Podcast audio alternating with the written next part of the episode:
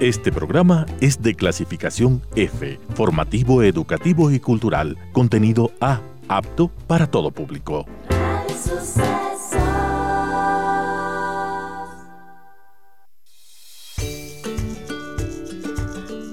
Hola, soy Cone Aitken y yo Paz Dávila. Somos Maternidades Imperfectas, una plataforma que acompaña, empodera e inspira a las mujeres madres a vivir la maternidad como un espacio de autoconocimiento, fuerza y crecimiento personal. Guiamos a las madres desde la maternidad que vivimos hasta la que queremos vivir. Nos interesa reescribir las historias de las mujeres madres, reflexionando y visibilizando maternidades reales, honestas y diversas, alejadas de los juicios y los dogmas que pesan sobre nosotros. Queremos guiar a las mujeres a encontrar su propia voz en la maternidad, a ponerla a su favor y a convertirla en una experiencia de poder y de equilibrio. Nos ilusiona acompañarte a florecer en la maternidad. Bienvenidos. Hola con todos, con todas. Estamos aquí en un nuevo programa de Maternidades Imperfectas, siempre los miércoles a las once y media. Eh, yo estoy aquí en el estudio, la Cone nos va a acompañar, está en Santiago de Chile, nos va a acompañar por Zoom, así que estamos probando este, este formato mixto. El día de hoy, eh, queremos, de hecho, durante el mes vamos a tener varias entrevistas relacionadas con el mundo de los libros.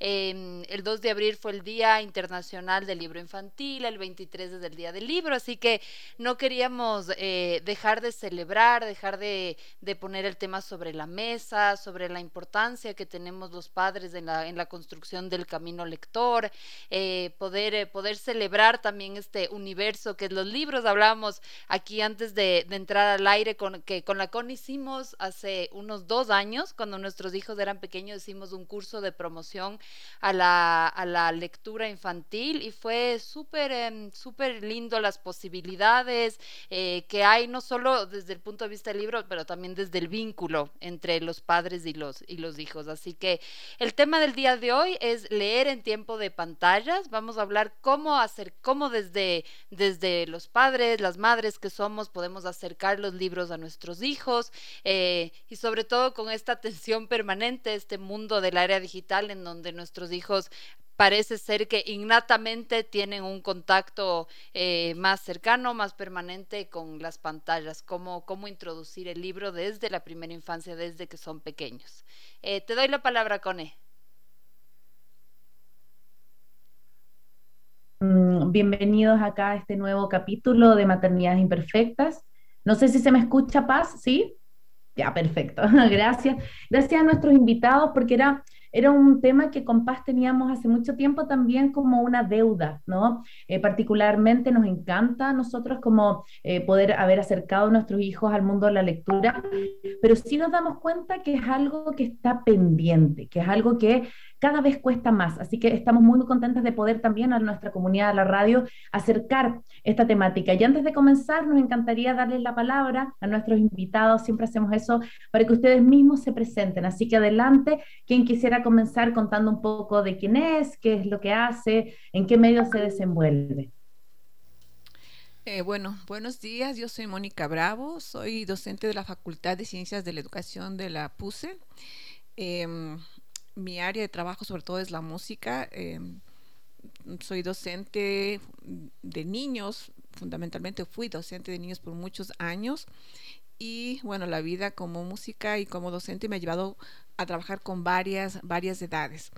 Mi presencia en esta, en esta tribuna, digamos, es justamente mm, de cómo a través de la canción podemos acercar a la literatura a los niños, a través de ir creando justamente un sentimiento de escucha que me parece la parte eh, fundamental de irnos convirtiendo luego en lectores luego les seguiré comentando algunas cosas más. Gracias, Mónica. Eh, tanto Mónica Bravo como Carlos Corrales son nuestros invitados de hoy. Ambos son de la Facultad de Ciencias de, Educación de la, de la PUSE. Eh, Carlos es, eh, bueno, profesor y también es coordinador de la Biblioteca Infantil de la PUSE, Chiquipuse, que ya nos estarás contando, que creo que también podemos aprovechar mucho este espacio para que las mamás, los papás que nos escuchan puedan conocer, visitar ocupar este espacio. Así que adelante, Carlos. Sí, bueno, muchas gracias por, la apertura. Eh, me alegro que este ciclo también de literatura haya empezado por algo tan importante como la literatura infantil. Eh, creo que es ahí precisamente donde se genera ese hábito ¿no? por la lectura eh, que tan apreciado es cuando llegamos a edad adulta. ¿no? Uno de los índices principales que se miden es precisamente cuánto lee la gente en, un país. ¿no? Incluso eso se asocia a niveles de desarrollo, subdesarrollo incluso. ¿no? Em, entonces, eh, felicidades por el programa también y por haber, habernos invitado al, al, mismo. Eh, sí, efectivamente, coordino la, Biblioteca Infantil Chiquipuce, fue una iniciativa que nace ya unos 4 o 5 años y asociados a esa iniciativa, eh, junto con Patricia Erazo, compañera de la, de la facultad también, decidimos eh, sistematizar esa experiencia de algún modo. ¿no? O sea, yo, yo pensaba, el haber hecho este espacio dentro de una universidad, ¿por qué existe? ¿no? Entonces, eh, también, bueno, es un trabajo conjunto de varios profesores, no quiero olvidarme los nombres de, nadie tampoco, luego los podemos decir. Eh, junto con Joana Herrera, que entonces era coordinadora de, la carrera de educación inicial, nos planteamos la ejecución de, este, de este espacio. Eh, la PUCE em, acogió el proyecto también, porque sin, ese apoyo económico habría sido imposible y se establece como un espacio de práctica preprofesional para las estudiantes y los estudiantes de la facultad. No solo de educación inicial, sino también educación básica, literatura. Incluso hemos trabajado con, gente de arquitectura también, porque el diseño es súper importante. Eh, y la sistematización de esa experiencia pues, nos lleva a plantear un proyecto un poco más grande, que es la redacción de un libro Em, que se llama El sueño de las palabras, reflexión y práctica pedagógica de la literatura infantil, en donde, a modo de aproximación, nos adentramos en el mundo de la literatura infantil desde un punto de vista eh, también pedagógico, ¿no? tanto en educación inicial y básica como en educación superior. Eh, ¿Por qué existe, repito, eh, este interés por la lectura, este interés por promocionar la lectura en un montón de espacios? que no son convencionales. Em, y bueno, a raíz de ahí también se plantea un proyecto de vinculación, un proyecto de servicio comunitario que se llama Promoción Lectora en Espacios No Convencionales, donde nos aliamos con socios externos. Es importante abrir las puertas de la universidad para que nosotros salgamos de esa torre de cristal, torre de marfil que llaman, ¿no? y nos convirtamos en una tienda de campaña. Y nosotros abrimos las puertas, pero también salimos a la comunidad a hacer trabajo. Ahí tenemos eh, asociación con Casabú en Machalilla, por ejemplo, o con, con el Picnic de Palabras, que también es otra iniciativa eh, conocida. Y nuestras estudiantes, como digo, van haciendo ese proceso de mediación lectora eh, con, los, con los niños que, que quieran venir, ¿no? Eh, bueno, eso sería un poco. Muy bien, les quiero contar que tenemos aquí eh, dos libros del sueño de, las palabras, de este libro que nos está contando Carlos, eh, y, lo, y lo sortearemos a propósito del Día del Libro, cerca del, del 23, 23 de abril, lo estaremos sorteando en nuestras redes sociales. Acuérdense que este programa se retransmite el, este domingo a mediodía y en una semana lo pueden encontrar en nuestra, en nuestra página web www.maternidadesimperfectas perfectas.com o en nuestras redes sociales, en Facebook, en Instagram, en Spotify o en Apple Podcast. Así que también si tienen alguna pregunta, si quieren participar en el debate, pueden hacerlo en nuestras redes sociales o al 0999 04 Ahora sí empezamos eh, con ah, empezamos ya con la entrevista.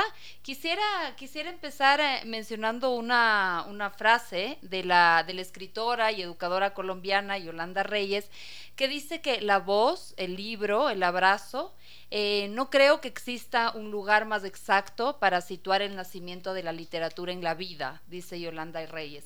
Y esta frase de Yolanda nos habla sobre este rol fundamental que tenemos los padres para acercar a los libros a nuestros hijos, incluso desde que son bebés, eh, incluso antes de que ellos mismos puedan, ah, puedan leer por sí solos. Em, en, mi experiencia, por ejemplo, el tema de tener acceso a los libros, que los libros sean objetos que están en nuestra cotidianidad, el leer en voz alta, también como el cultivar la intimidad, en esos momentos. Un poco quisiera empezar con esa pregunta, Carlos y Mónica. Em, ¿Qué otros elementos, qué otras estrategias deberíamos tener en cuenta para, para empezar a acercar los libros a nuestros hijos desde que son pequeños? Eh, ¿cuáles, eh, ¿Cuáles son las... Eh, qué, momentos podríamos como intencionar con nuestros hijos para que esto ocurra? ¿Desde cuándo hacerlo? Empecemos un poco por ahí. Bueno, yo creo em, que en esto la, la canción y la música precisamente va a ser algo eh, imprescindible.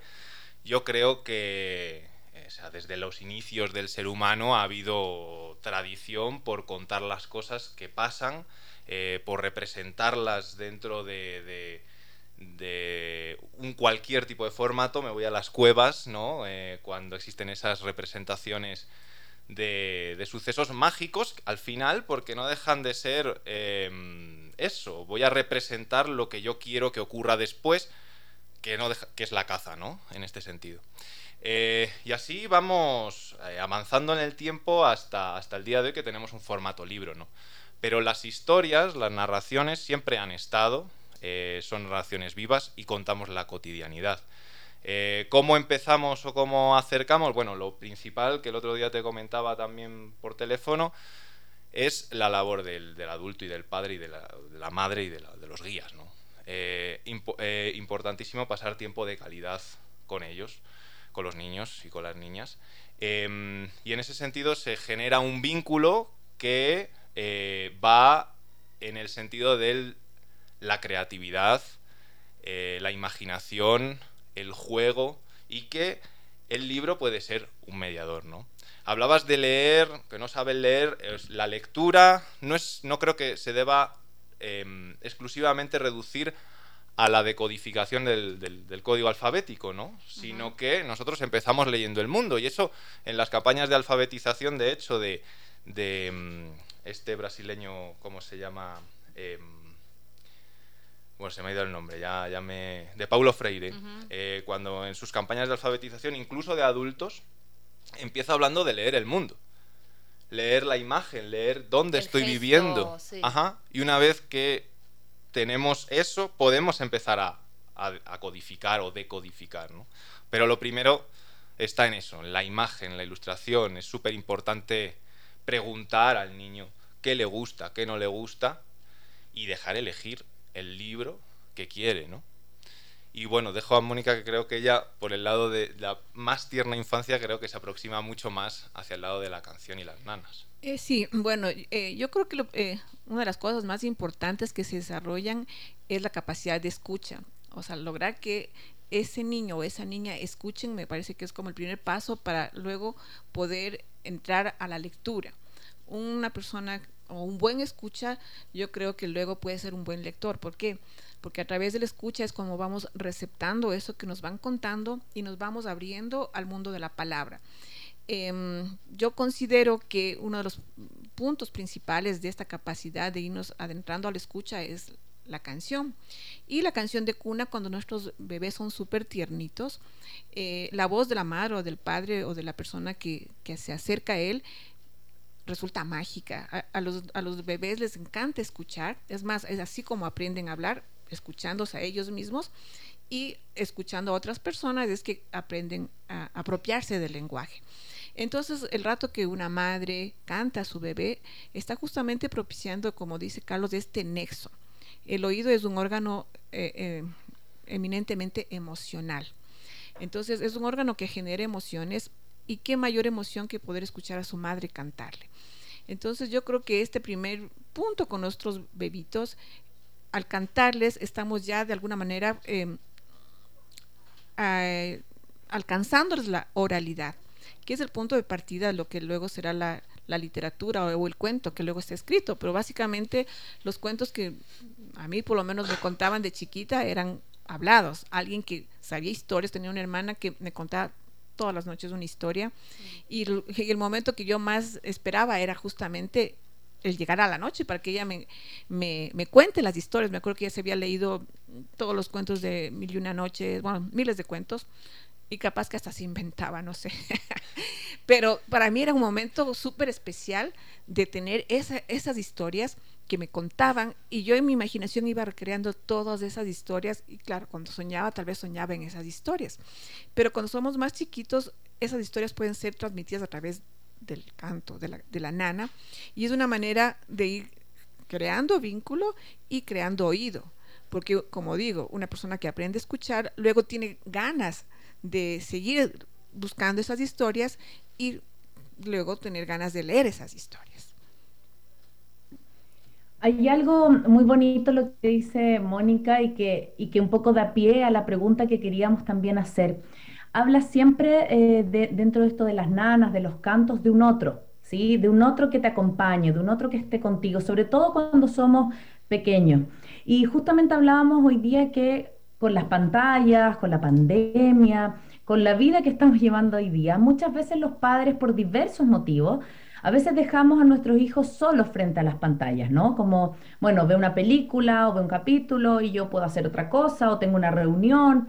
En cambio, en la literatura y en la lectura, sobre todo, como existe este rol, ¿no? Donde tú tienes que acompañar a tu hijo, a tu hija, sobre todo cuando no saben leer, cuando están iniciándose. Y desde ahí, ¿cuál es el rol que ustedes ven eh, que tenemos los padres, las madres como mediadores de este proceso de, lectura infantil? Bueno, em, eh, o sea, es, importantísimo. justo lo, has, respondido casi en tu propia pregunta, em, porque em, hay, hay una pregunta que siempre suelen hacer los, los papás cuando vienen a la biblioteca o van a una librería. ¿qué, libro es mejor o el más adecuado para, la edad de, mi hijo que tiene 3, 4, 5? Y hay algo bien curioso porque, o sea, nosotros en, la biblioteca igual y las bibliotecas infantiles suelen clasificarse, catalogarse los libros por edad. Eh, sin embargo, no hay ningún libro que sea... Em, que, no hay ningún libro que no pueda ser contado a un niño siempre que exista esa mediación, ¿no? Justo estaba mirando ahora una publicación de Fanuel Anán, que es un estudioso de la literatura infantil, que él habla mucho sobre los libros incómodos. Él vino precisamente a la PUCE cuando con Girándulas se hizo uno de los, de los seminarios internacionales y dio una charla que a mí me encantó. Hablaba de los libros incómodos para niños, ¿no? Eh, temas de sexo, por ejemplo, eh, temas eh, polémicos de violencia, temas de, no sé, temas que son polémicos y que tratas de proteger a esa infancia de esos temas. Pero luego nos encontramos con esos tabúes o tabús que eh, se reproducen en la vida adulta y que por no haberlos tratados en la infancia puede convertirse en un problema. Es por eso que eh, es muy importante que como papás también nos podamos, podamos leer, podamos capacitar y podamos prepararnos un poco para la paternidad, que sé, me cuesta lo difícil que es, ¿no?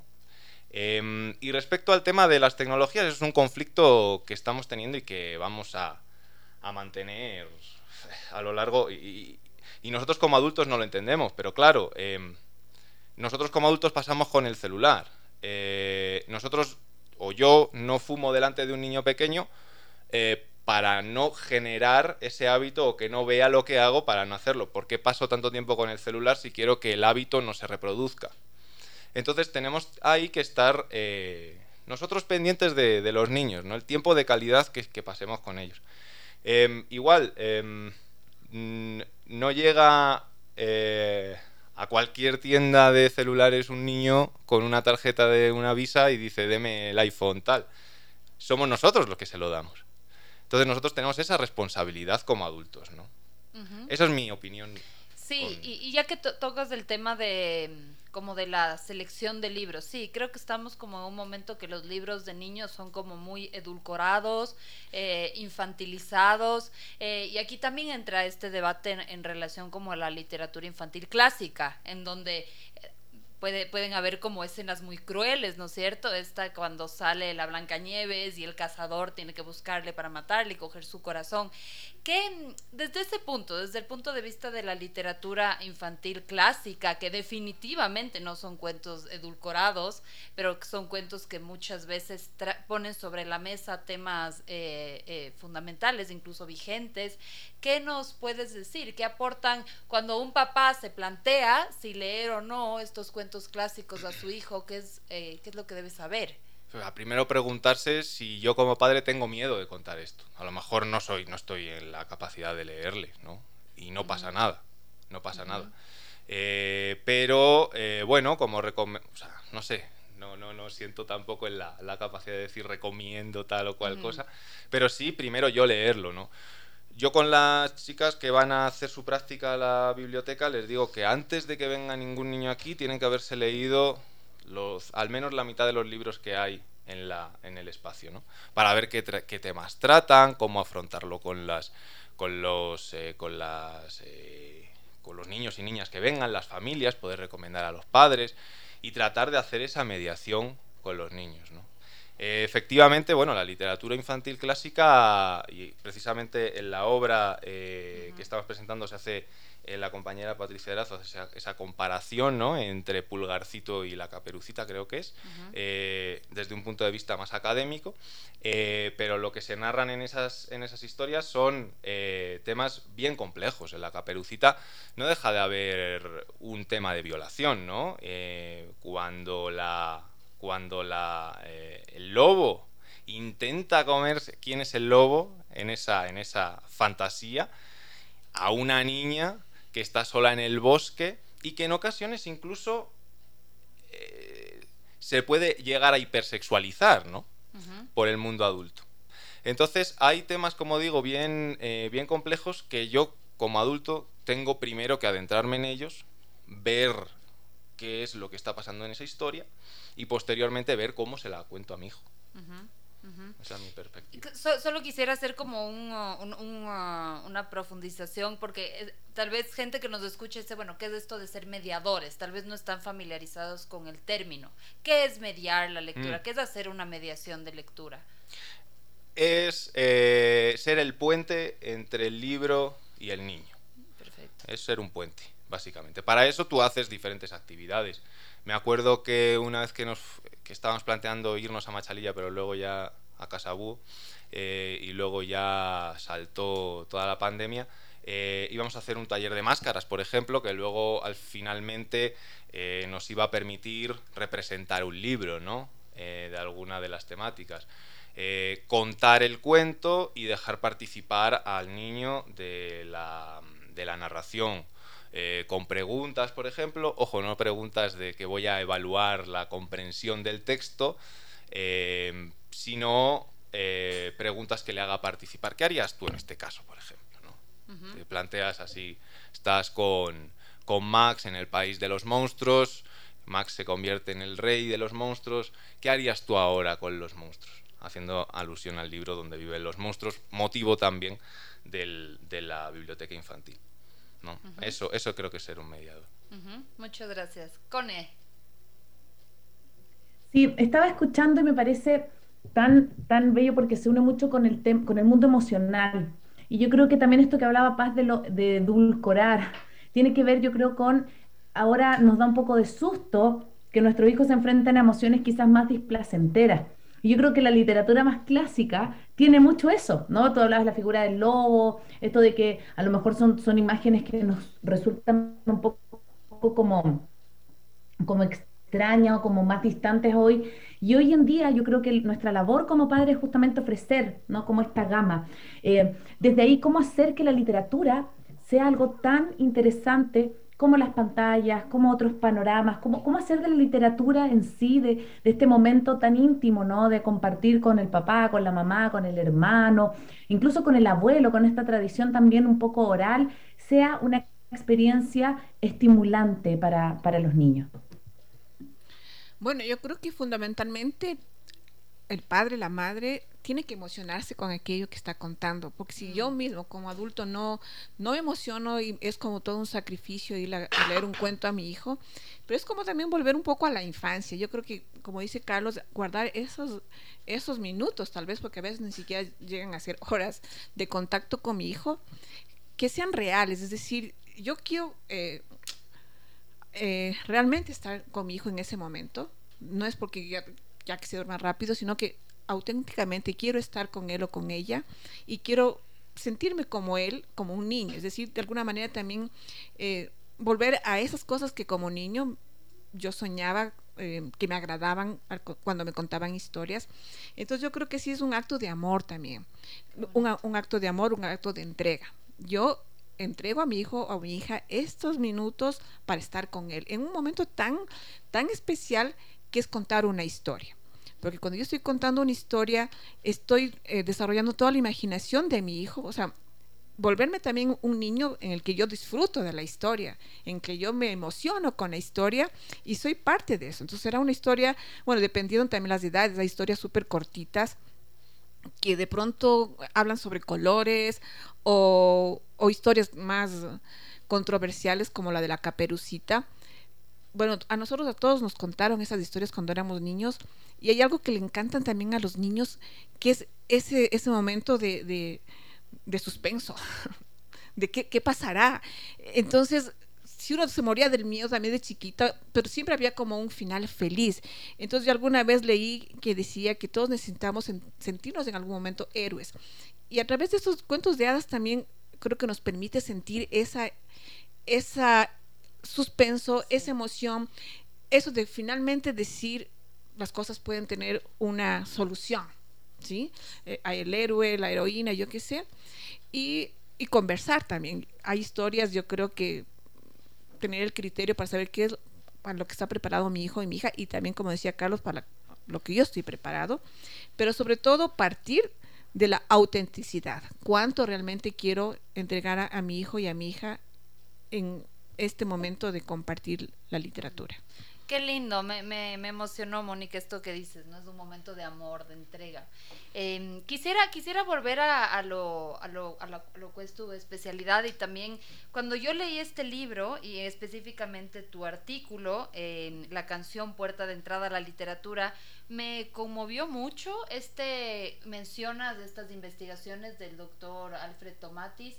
Eh, en donde él habla ya como de una búsqueda del sonido desde la vida intrauterina y que incluso el bebé eh, se mueve dentro del útero para escuchar a su madre. eso a mí me parece mágico realmente, ¿no? Porque es como que el niño genera este auditorio propio dentro del útero para eh, escuchar, para deleitarse con la voz eh, de su madre. ¿Qué, nos podrías decir de esto? Si, si, me puedes ayudar profundizando con esto y cómo... Ya nos contaste de las nanas y tal, pero ¿cómo seguir despertando esta musicalidad que que yo diría es el primer sentido en, despertarse, entonces si lo, si lo tenemos como desde el útero. Claro, eh, bueno, hay ya, eh, digamos, estudios que comprueban que el, el, oído ya más o menos al, cuarto mes de embarazo ya se desarrolla, es decir, los bebés eh, que están en el vientre materno ya desde el cuarto mes pueden escuchar. Y es por eso también que a partir del cuarto mes las mamás comenzamos a sentir el movimiento de los bebés ¿Y qué es lo que pasa cuando se mueven? Que eh, ellos están buscando, o sea, ellos reconocen que hay un otro aparte de ellos. Les llegan los sonidos a través eh, del, líquido en el que están sumergidos los bebés y comienzan a sentir placer por ese otro que no saben todavía lo que es, pero que saben que no es él. Entonces el doctor Tomatis dice que los bebés comienzan a buscar contactar con ese sonido y lo que hacen primeramente es eh, contactar a través de los huesos, es decir, de la columna vertebral de la madre con su columna y comienzan a, a moverse. Y es por eso que cuando nosotros dejamos de hablar, ya cuando las mamás están rendidas y quieren irse a dormir, justo ahí comienzan a moverse porque mm. están buscando decir qué pasó, por qué dejaste de hablar. Entonces comienzan a moverse y es por eso que él dice que el oído es un órgano emocional, porque es la primera relación que tiene el bebé con el afuera. Entonces, sienten agrado y quieren a través del movimiento volver a sentir ese agrado. De ahí también vienen todas estas teorías de la estimulación temprana auditiva, eh, que ponen eh, audífonos o micrófonos en, el vientre de la madre, pero él dice que es todos los sonidos que tiene la mamá, el corazón, las vísceras y mm. también la palabra. Y se ha comprobado que los bebés recién nacidos a pocas horas de, haber nacido reconocen la voz de la madre porque regresan a ver. Es decir, ya estableció un vínculo. Entonces, si nosotros tan chiquititos podemos establecer vínculos a través del sonido, cuántas cosas maravillosas no podemos hacer el rato que ya nacen. Incluso hay un pedagogo eh, húngaro, Soltan Kodai, al cual le preguntaron cuándo debería eh, empezar la educación musical de un niño y él dijo nueve meses antes de que nazca. Es decir, la primera que tiene que estar musicalizada es la madre. Entonces, eh, yo sí creo en, este poder de la palabra, el poder del sonido eh, para establecer estos contactos y más si este sonido está ligado con una cosa que nos emociona como una historia a todos los seres humanos nos encantan las historias y como dijo Carlos, ya desde eh, las cuevas más antiguas, el hombre, el, ser humano trató de, contar lo que le había pasado, que si casó, que si no casó. Eh, son es una necesidad humana contarse historias. Entonces, eh, yo sí, sí digo que es fundamental que mantengamos este, este pequeño nexo de, contacto, aunque sea corto, 10 minutos, 15 minutos, pero que sea totalmente de entrega. Y sí, como tú dices, lastimosamente ahora con toda esta cuestión de la tecnología, eh, estamos absorbidos, pero es una relación de uno, uno contra un aparato que no nos puede responder. El único que nos puede responder es otro ser humano. Entonces yo creo que sí démonos esta oportunidad de compartir, de contactar y de conversar, que es fundamental para realizar, eh, para crear vínculo.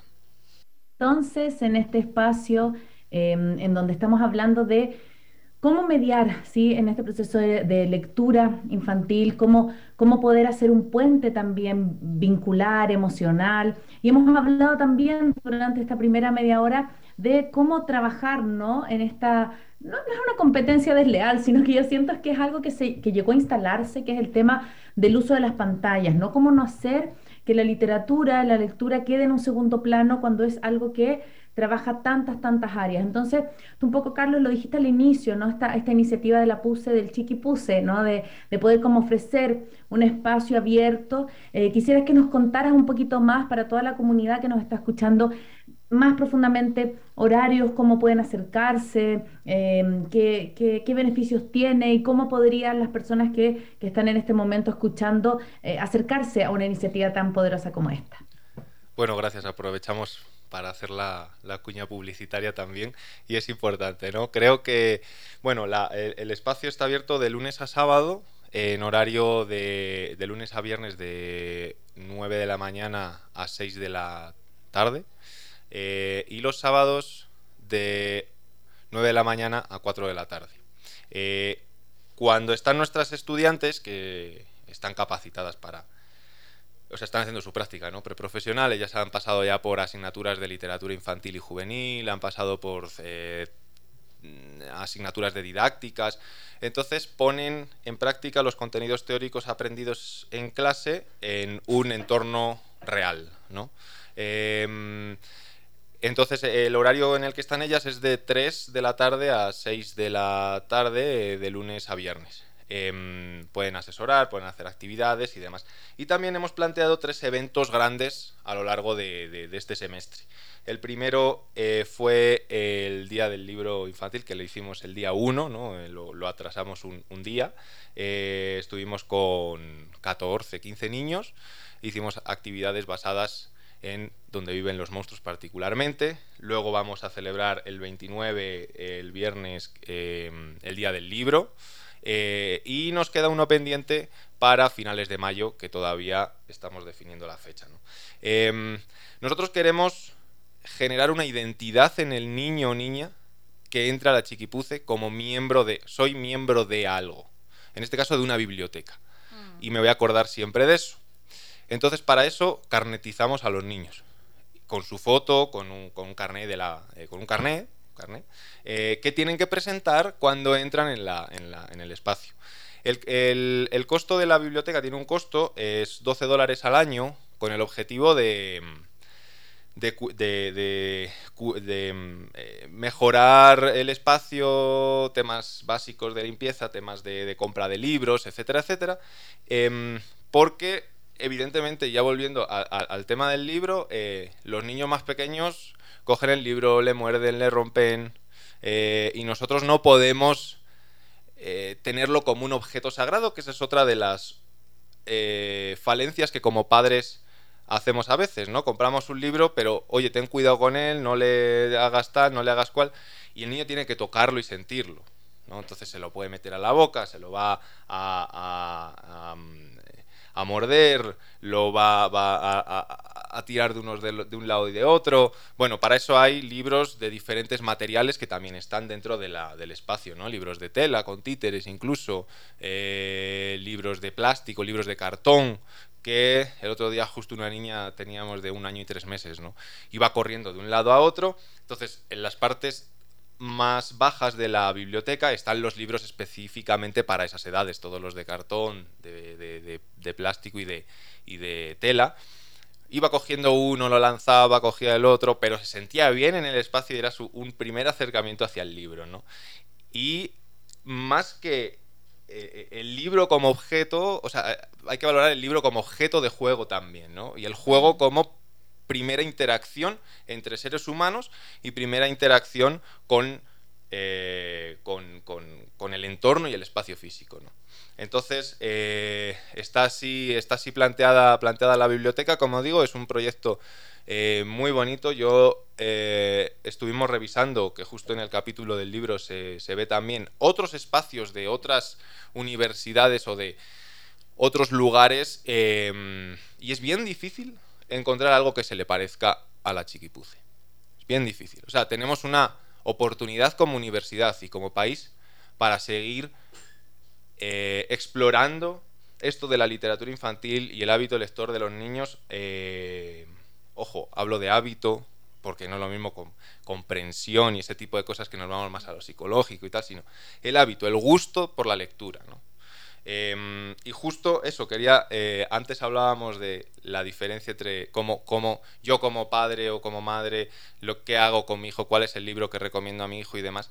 Y Teresa Colomer justo hace, hace alusión... Em, eh, la compañera Miriam Navarrete en, su capítulo dice, si una historia de niños solo gusta a niños, es mala historia, ¿no? Mm. Entonces, por eso yo digo, es importante primero yo como adulto tengo que leer. O sea, no porque aparezcan imágenes o dibujitos santos, como decía mi padre, eh, voy, a, pensar que es un libro para niños. ¿Cómo leo yo la imagen? ¿Alguna vez nos lo hemos planteado así? ¿Qué lectura se puede dar una imagen? Aprovecho para ser breve, que me extiendo mucho cuando hablo de estas cosas, pero me apasionan. Eh, hace, hace años evalué un par de libros de, historia del ministerio, ¿no? de educación y demás. Em, y se le da tan poca importancia a la imagen en una asignatura como es de historia. Eh, me acuerdo eh, que aparecía, por ejemplo, cuando se hablaba del tema del Islam, una, una, mujer con un burka y encima estaba golpeada, ¿no? Mm. Dentro de ese libro. Eh, no hay, en las rúbricas de evaluación que el Ministerio nos da, no hay nada para evaluar las imágenes, por ejemplo. Mm. O sea, se hizo la observación, luego se cambió, no diré a dónde llegó, pero nada más eso. Eh, ¿Qué importancia le damos nosotros como adultos a la imagen? Es lo primero a lo que van a ir los niños y a lo que vamos nosotros. Mm. Eso es lo que... Sí, y en ese, en ese sentido cuando, cuando, hablabas de esto de que un, un, libro de niños debe ser igualmente disfrutado de adultos, a mí, yo, yo antes de ser mamá, digamos, me gustaban los libros de álbum, de ilustración, pero eh, estaban en segundo nivel realmente para mí. Ahora no. Ahora, por ejemplo, hay este libro de la escritora ilustradora chilena Paloma Valdivia, que e, es así. Es, eh, para mí es un libro tan, explica de una manera tan con tanto sentido como la muerte, por ejemplo, que es un tema que puede ser, si te sientes a hablar con tu hijo de eso, puede ser súper difícil explicar eso. Y ese libro tiene como una sensibilidad, una, una dosis de sentido común, de belleza también, que también te lo da la imagen.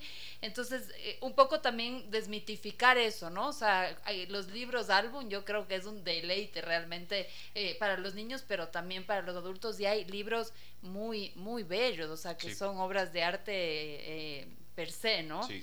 Eh, y, y, justo lo que tú decías, de las me pasa también que hay muchos libros de mala calidad y claro, es como que están llenos de brillitos y, bulliciosos, entonces como que el niño de alguna manera se siente atraído por esta cuestión vistosa, pero luego el rato de los ratos no tiene buena tiene buena calidad, no tiene una buena historia, eh, una buena ilustración. No sé si, si, si puedes contarnos un poco eh, qué autores podríamos tener, como si hay una mamá que nos está escuchando, como eh, yo sé que hay muchos, dice que es una pregunta un poco, pero en tú, para ti, ¿qué, qué autores te gustan de literatura infantil en, en la primera infancia? ¿Cuáles son tus favoritos?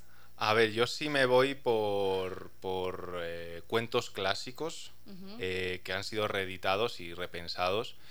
Eh, es una pregunta que me ha sido a pillar. estoy pensándolo. Em, pero bueno, yo me voy más por editoriales, ¿no? Ajá más que, más que nombrarte autores, creo que es mejor eh, editoriales latinoamericanas, por ejemplo, a Manuta que hablábamos antes, eh, es muy buena en, Chile, creo precisamente que, que es. Eh, editoriales, por ejemplo, ya cuando nos metemos en un poco en estos libros, la, la, edad del porqué, cuando ya los niños, pues estamos hablando de muy, muy eh, tierna infancia, pero cuando vamos creciendo ya nos empiezan a preguntar por qué es toda esta cosa. Edelvives tiene cosas muy buenas eh, en, esa, en, esa, eh, en esa línea de divulgación, por ejemplo, cuando hablamos de, temas de historia, de ciencias sociales. Yo, como profesor, de hecho, utilizo, utilizo libros de, por ejemplo, el Historium, el, mundo humano, eh, que son libros precisamente cuando doy didáctica de las ciencias sociales, ¿no?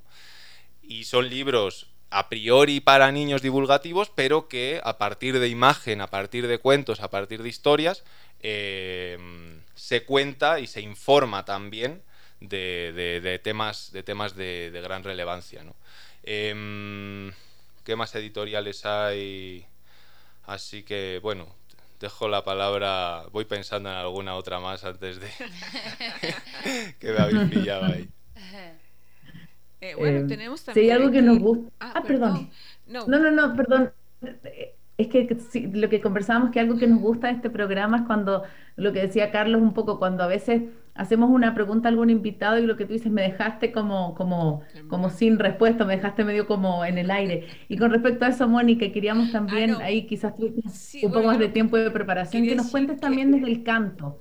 Eh, eh, bueno, eh, primero en cuanto a la literatura, hay una buena cantidad de escritores ecuatorianos que se están dedicando a, a la literatura infantil y que están haciendo justamente también mucho trabajo de promoción lectora, de ferias de libros, y que es interesante que, la gente que nos escucha eh, asista, ¿no? Son generalmente eventos gratuitos, como ha dicho Carlos Girándula, eh, que hacen continuamente eventos de, literatura infantil. Ahora con lo de la pandemia hicieron muchos eh, e, eventos virtuales y que continuamente están haciendo actividades de promoción lectora y que no cuestan absolutamente nada. Entonces también como invitar a las madres, a los padres a estar un poco atentos en las redes para que puedan eh, compartir con sus hijos estos espacios. Y bueno, en cuanto a la canción, eh, aquí en nuestro país no tenemos realmente mucha eh, interés de los adultos por componer canciones para niños, pero sí hay mucho material en Argentina, en Chile, en México, pero bueno, creo que de todos esos países Argentina tiene mucha, mucha música eh, infantil. Por ejemplo, escuchamos lo de Mariana Walsh, que además es poeta y también es una delicia escuchar esas, esas poesías de, de ella. Y ella decía algo súper importante con respecto a la literatura, porque hubo como una buena época de una literatura un poco eh, moralista o que trataba de poner sus moralejas. Y en las canciones igual, o sea, canciones que trataban de decirnos algo. Y ella decía que una de las cosas que más le gustan a los niños y a las niñas son el disparate, o sea, cosas que de pronto no cuenten nada, pero que resultan agradables de escuchar o de reírse o divertirse. O sea, la literatura también tiene que ser un acto de diversión. Eh, no tiene que dejarnos ninguna moraleja, sino que de pronto lo que nos abren es la mente a situaciones que inesperadas que nunca se nos hubieran ocurrido, un poco eh, la filosofía del absurdo también que a los niños les encanta. Yo suelo decirle a, mis estudiantes, sobre todo cuando trabajan con niños chiquitos, que mantengan esa fantasía con los niños, porque van a tener toda una vida de adultos donde van a ver la cruel realidad. Entonces, mantener la fantasía de los niños yo creo que es una de las cosas que más nos ayuda a la literatura para eh, ser imaginativos, pensar que un mundo puede ser diferente. Entonces yo creo que es también un gran, un gran rol que tiene la literatura, es mantenernos despiertos la ilusión. Estamos de regreso entonces, ya terminando este capítulo tan hermoso que hemos dedicado a hablar de la literatura, de la lectura infantil y cuál es el rol que tenemos nosotros como padres, como madres para poder acercar a nuestros niños a este, a este mundo. Y antes de cerrar, queridos Carlos y Mónica, eh, nosotros siempre vamos con ideas fuerza, ya que es un poco con qué se quedan del capítulo, con qué idea, con qué, qué, qué, qué, les hizo wow en el corazón, ¿sí? Y bueno, voy a partir yo con una frase que dijiste tú, Mónica, que era que el tema de la mediación, de la lectura, era un acto de amor, un acto de entrega, ¿ya? Cómo, cómo poder eh, sentir que cuando estamos acompañando a nuestros hijos, a, leer un cuento o a cantar una nana. no estamos simplemente reproduciendo un contenido, sino que entregando vínculo, conectándonos emocionalmente. Me quedo con eso, con el acto de amor y de entrega. Mónica, ¿con qué te quedas tú de me quitaste las palabras, pero bueno, yo con lo que me quedo es con la diversión, porque realmente la literatura es un acto también de diversión, o sea, tiene que ser divertido tanto para el que cuenta como para el que escucha. Es decir, si yo como adulto no me estoy divirtiendo con, lo que hago, no va a ser eh, em, transmitido eh, al niño o a la niña con emoción. Entonces yo sí les invito a que se diviertan, a que se den ese espacio de tiempo para divertirse con las historias que a alguien se les ocurrió. Y también por ahí ustedes también van a comenzar a contar sus propias historias, inventarse, darles otras salidas, pero tiene que ser un acto genuino de diversión. Bueno, eh, para que tú cierres, Carlos, voy yo. Eh, yo quería contar como algo de mi experiencia personal y es que yo fui una niña súper lectora realmente desde pequeña y mi sueño era conocer a Christine Nostlinger, la escritora austriaca. Y de hecho le pedí a mi mamá que no, en mi mente yo pensaba que había como conocerle simplemente y le pedí a mi mamá que por favor que le llame, que le invite. Y, y cuento esta historia porque creo que los libros, más allá de darnos estas cuestiones como más académicas de lenguaje, ortografía, escritura, eh, creo que realmente nos hay, también son un refugio es, eso de lo que quiero, con lo que quiero cerrar los libros. Pueden ser, eh, pueden ser luz, pueden ser un refugio eh, de belleza, pero también de encuentro. También uno de los libros puede, y a mí particularmente eso me pasaba con Christine Nostlinger, que me parece que ella explicaba cosas que yo necesitaba conocer y que en mi entorno no se estaba explicando.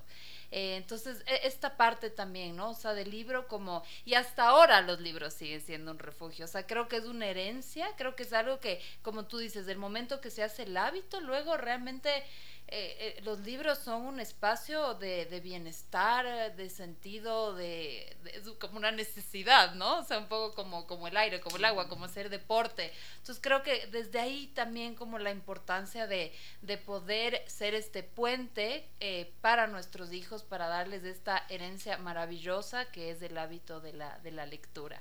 Así que bueno, me emociona este tema. Carlos, para cerrar contigo, por favor. Bueno, no, nada, el un poco el, motivo de la, del, y el título del programa que, llevábamos hoy es el tema de la tecnología y los libros, ¿no? Un poco ese. Creo que hemos eh, andado, ahondado un poquito eh, y me gustaría pues terminar con, esto, ¿no? Em, sé que con este mensaje un poco que puede resultar a lo mejor polémico y es cierto porque cuando nos planteamos nosotros como padres eh, cuál es el tiempo que tenemos, justo ahora en el, en el break lo decías, eh, ¿no? Paz, precisamente tenemos poco tiempo, cómo hacemos, etcétera, etcétera. Hablábamos del tiempo de calidad. Es una exigencia que nosotros como adultos tenemos que hacernos para el mejor desarrollo de los niños y, de, y del mundo en general de aquí a unos años, ¿no? ¿Qué mundo estamos dejando a nosotros, nosotros como adultos, a los niños, dentro de, como están ahora tan de moda los objetivos del desarrollo sostenible, toda la sostenibilidad y demás? Quería invitar a, las eh, mamás, papás, eh, preguntarnos en qué gastamos nuestro tiempo de ocio. ¿no? En, la asignatura de educación no formal yo con las estudiantes hablo del ocio. Eh, y actualmente yo creo que el ocio se ha convertido un poco en, Em, debido al sistema y a la sociedad de consumo en el hecho del, consumo. Yo el fin de semana o cuando tengo el rato libre me voy a tratar de consumir cualquier cosa, ya sea desde las plataformas de streaming o de, o de series o de películas, ya sea em, comida, eh, qué calidad de comida, ya sea eh, centro comercial, compra, el consumo, ¿no? Eh, y cómo ese consumo eh, influye en nuestra vida y el desaprovechamiento de otros eh, de otros em, hábitos que están ahí, como la lectura, como ir a jugar, como ir a museos, como ir a bibliotecas o a leer. Y preguntémonos eso. Porque le echamos la culpa siempre, es que estoy al trabajo, es que me canso mucho, es que llego a casa agotado, ta, ta, ta. Em, pero el no, no, no, o sea, ver la televisión o estar jugando con el Facebook o estar en no sé qué redes sociales o con el celular, eh, no hace que vaya a estar menos cansado. De hecho, más bien, yo creo que es al contrario. O sea, a mí me, agota estar en el, celular, en, en las redes sociales, o viendo eso, las plataformas de streamers que hoy son contra las que la literatura más que nada lucha. Em, entonces, hacer como esa, esa pequeña reflexión, eh, esa crítica constructiva y más bien el pensar, el pensar en eh, eh, si esa sociedad de consumo está haciendo en mí que el ocio que yo tenga, ya no solo con los niños, el ocio que yo como adulto tenga esté supeditado a gastarme dinero en actividades que a lo mejor no suponen una satisfacción personal o satisfacción momentánea. ¿Por qué no compartir otros momentos en un parque? ¿Por qué no compartir esos eh, momentos leyendo o analizando el mundo que me rodea? Entonces, eh, bueno, pues ese es el pensamiento final que quería dejar eh, haciendo esa crítica importante a la tecnología y cómo es una adicción, no deja de ser una adicción. Mm. Y a los niños también. Hay niños que se esconden de sus papás para jugar. Yo lo hacía. y hay niños que yo lo hacía. Intentaba coger la Game Boy, que en su día era la Game Boy, para jugar y lo hacía escondidas. Y mis padres la escondían. Eh, pero hoy lo tienen todavía mucho más al alcance porque los papás normalmente pasan fuera de casa todo el tiempo. Entonces, ¿dónde está esa máquina? Y me desvivo por ello. Yo veo síntomas de adicción ahí. sin ser experto ni mucho menos, pero lo veo. Entonces, bueno, un, llamado de atención un poco también a todos como adultos en la protección de la infancia, ¿no? En la protección de la infancia de, de, de este tipo de cosas, igual que, que hablamos, hablaba antes del tabaco, del alcohol, etcétera, etcétera la tecnología puede ser un riesgo de aislamiento social que condiciona muchos comportamientos en el futuro y que a lo mejor todavía no hemos visto. A lo mejor no hemos visto todavía. No me voy a la clásico tópico de la el juego de guerra que luego entra el clásico a pegar tiros, no me voy por ahí, no no no que no se me entienda por ahí, sino temas de adicción, nada más. Qué wow, te, luciste con este Por la pregunta de antes que no pude, pues mira, ya por que se quede esta. bueno, muchas gracias. Estoy súper contenta con esta entrevista. Ha sido una entrevista eh, como muy integral desde diferentes enfoques. Así que mm, muchas gracias. Justo nos está escuchando María del Carmen Ulloa que, quiere, que quiere participar en el, en el sorteo del libro. Sí, em, María del Carmen lo vamos a hacer cerca del 20 de, de, julio a través de nuestras redes, de julio, de abril, a través de nuestras redes sociales, Maternidades Imperfectas, en donde también podrán escuchar este capítulo en formato podcast en una semana y también su eh, reprise este domingo a mediodía. Así que muchas gracias, Carlos, muchas gracias, Mónica, por este por este momento inspirador e importante, como tú dices, em, sobre qué, qué, estamos sembrando en este momento para nuestros hijos y para el mundo, ¿no? Así que gracias, Cone, por estar desde Chile. Gracias. Nos vemos, un abrazo, gracias por la sintonía.